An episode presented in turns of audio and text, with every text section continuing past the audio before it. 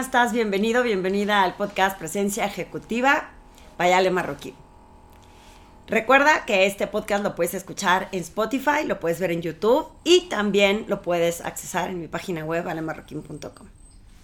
Hoy vamos a estar platicando del tema de alinear tus valores a los de la organización y cómo encontrar el mejor lugar donde trabajar. Esta reflexión, recuerda que siempre se basa en anécdotas, en situaciones que veo con mis clientes, en situaciones que se están presentando en la actualidad y que me gusta compartir para ver si puedo inspirar tu camino en el eh, camino de transformación para potenciar tu presencia ejecutiva, tu liderazgo y que puedas alcanzar y hacer que las cosas sucedan. El día de hoy quiero platicar de esto porque estuve piensa y piensa que comparto en mi podcast, ¿no? De repente pienso que son repetitivos los temas, pero somos repetitivos los seres humanos.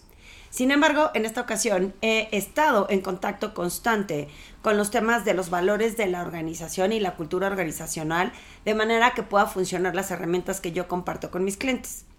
Como bien sabes, y si no te lo cuento, yo me dedico a acompañar el camino de profesionales, o sea, profesionales, de individuos que están buscando acelerar su potencial a través de su presencia ejecutiva, de su liderazgo, una mejor comunicación, que puedan mandar un mensaje de credibilidad, de confianza y que al final alcancen los resultados, que son los resultados que son propios, pero que también son alineados a lo que la organización está buscando.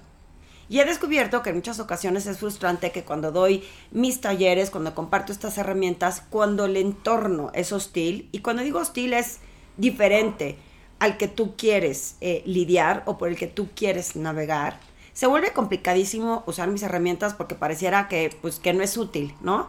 Que no va a dar un fruto y que la realidad es que regreses a tus comportamientos anteriores porque como la comunidad o el entorno no te lo permite, es mucho más fácil regresar a lo que estabas haciendo antes.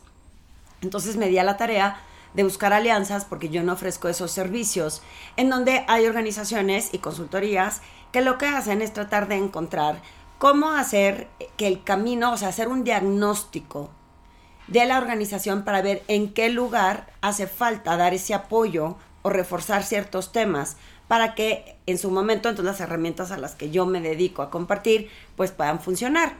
¿A qué voy? Que si yo le comparto herramientas a profesionales y sus líderes no están permeando esos mensajes, pues dicen, pues ¿para qué lo hago si para ellos no es importante?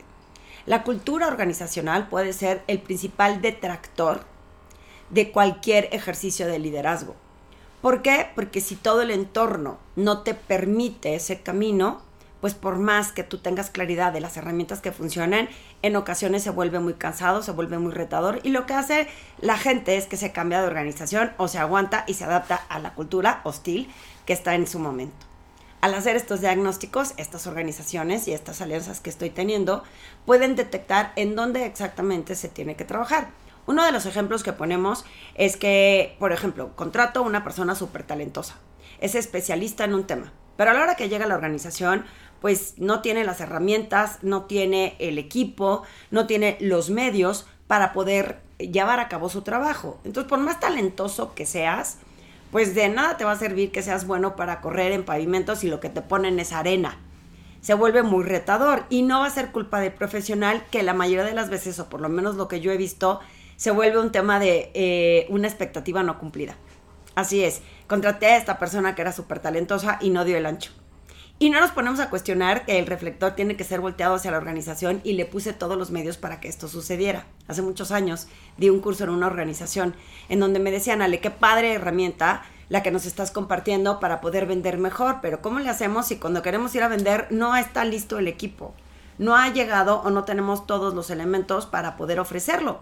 Y nos están regañando que no seamos con actitud negativa, que tenemos que ir y buscar la venta y la realidad es que al final no estamos cumpliendo con el cliente. En temas de cultura organizacional es importante hacer un diagnóstico en donde nos demos cuenta en dónde está fallando, si es hacia el cliente, si es hacia el accionista, que normalmente todas las organizaciones van buscando resultados económicos para darle un beneficio al accionista. De hecho, estoy trabajando, estoy estudiando, perdón, un diplomado para ser consejero independiente. Y eh, la primera mención que te dicen es que tus intereses tienen que estar para conseguir que, cuides los intereses principales que son los de la organización, no de los individuos.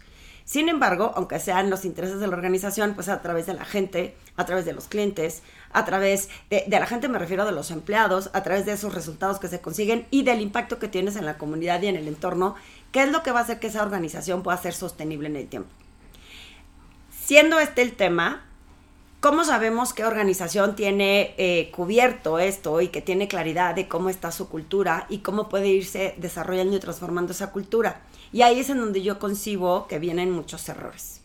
La gente se deslumbra porque dice, quiero trabajar en esta empresa y voy a hacer nombres como de estas startups tecnológicas que tienen el sillón con el cojín y que tienen un PlayStation para que juegues eh, mientras estás estresado, que te dan como todas las facilidades para que te sientas cómodo y no necesites o no tengas la necesidad de salirte o de irte o de buscar otro entorno donde trabajar, sobre todo para la gente joven.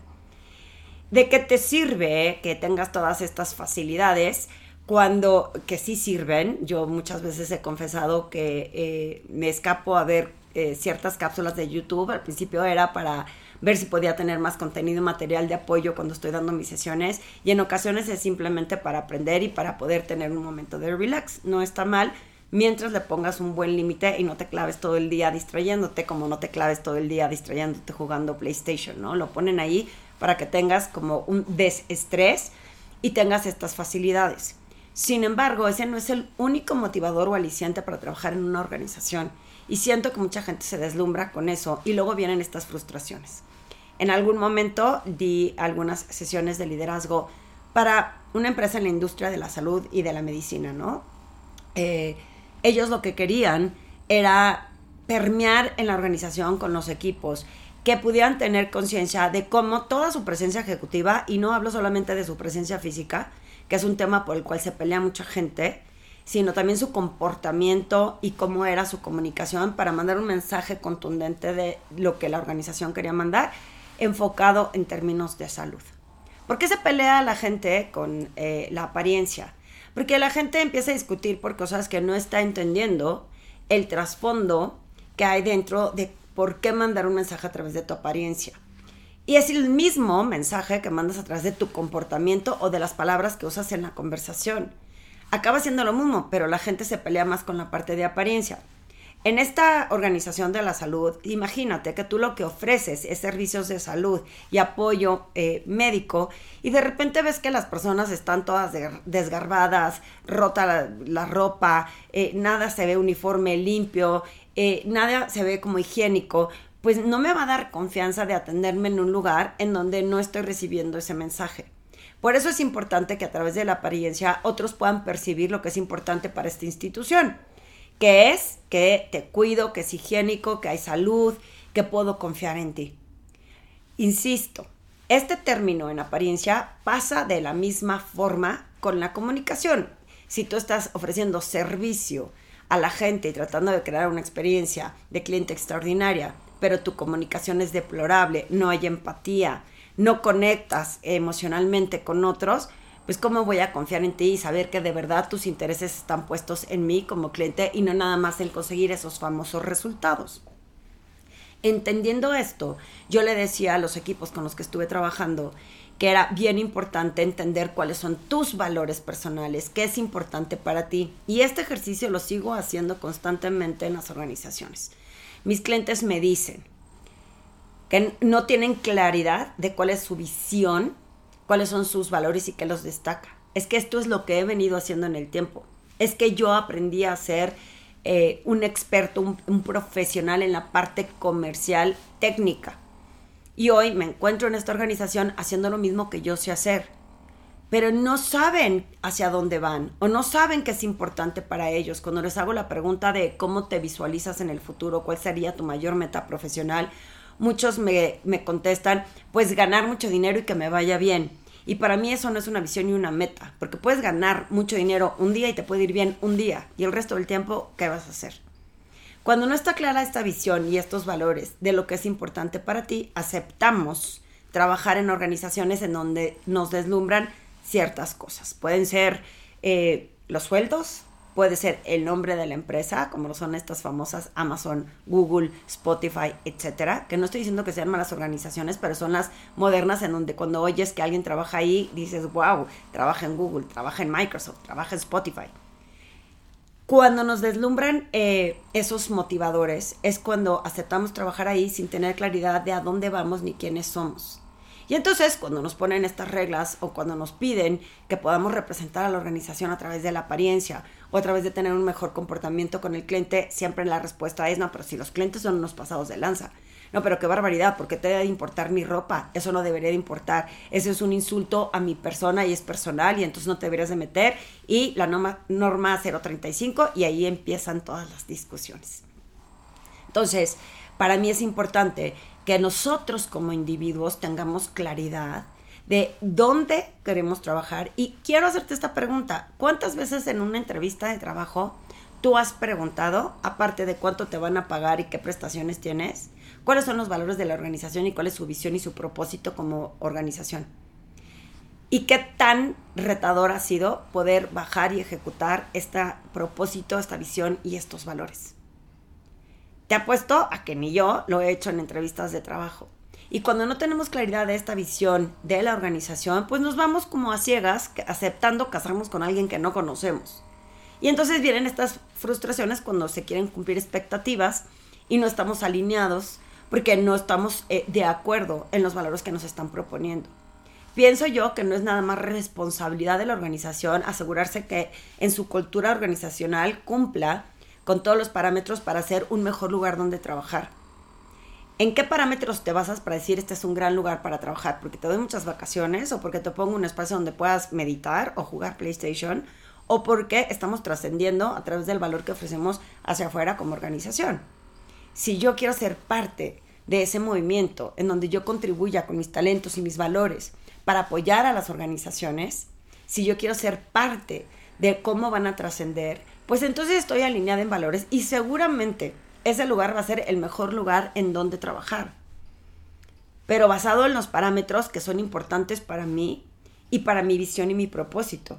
No nada más basado en un estándar de lo que la gente piensa que es un gran lugar, lugar en donde trabajar, porque a veces son expectativas, insisto, hechas, creadas, manipuladas por concepciones mentales que tenemos o creencias mentales que tenemos.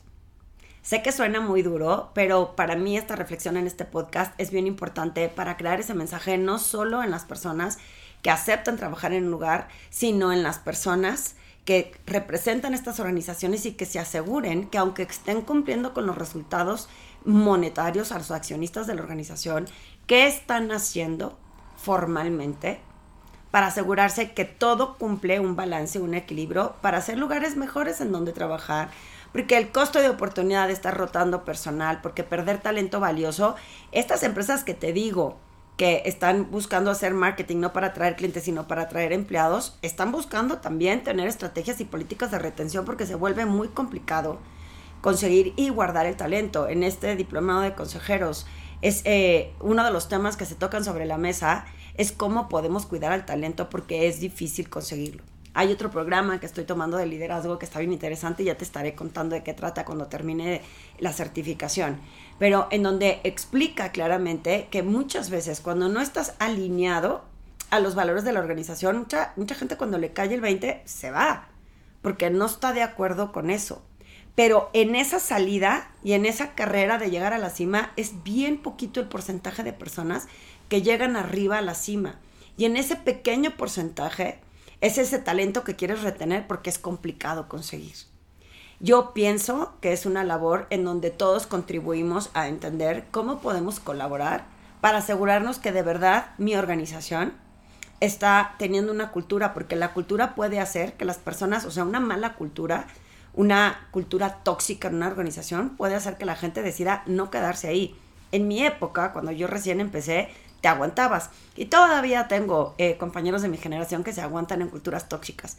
Pero hoy con la gente joven que sabe que tiene oportunidades de crear, de hacer, de emprender, de moverse, de tener esta movilidad de, de, países y trabajar desde muchos lugares, ya no se detienen ante culturas tóxicas. Y pienso que como organizaciones es importante tener esta conciencia y tener claridad, no porque consiga resultados lo estoy haciendo bien. Hace poquito tuve una conversación con una persona que me dice, a mí no me van a decir cómo cambiar si yo sé que lo que funciona es los resultados que he conseguido. Yo me gustaría cuestionar a esta persona, que no la pienso ni criticar ni sí cuestionar, en cómo te aseguras que esto en el tiempo va a seguir funcionando. Porque hemos visto cómo nos ha cambiado la vida desde con la pandemia, cómo cambia y evoluciona la tecnología, cómo todo este desarrollo nos hace reflexionar y cuestionarnos cuál es nuestra contribución a hacer que las cosas sucedan. Y de ahí también parto de la base para todos estos profesionales que piensan que sus comportamientos están basados en los resultados que han conseguido en el pasado y que no importa lo que otros puedan pensar, porque para ti eso es lo que es importante.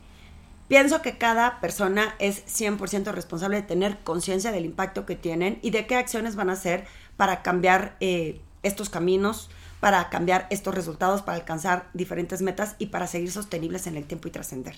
Eh, este ejercicio eh, está muy filosófico y a veces no es fácil hacerlo solo.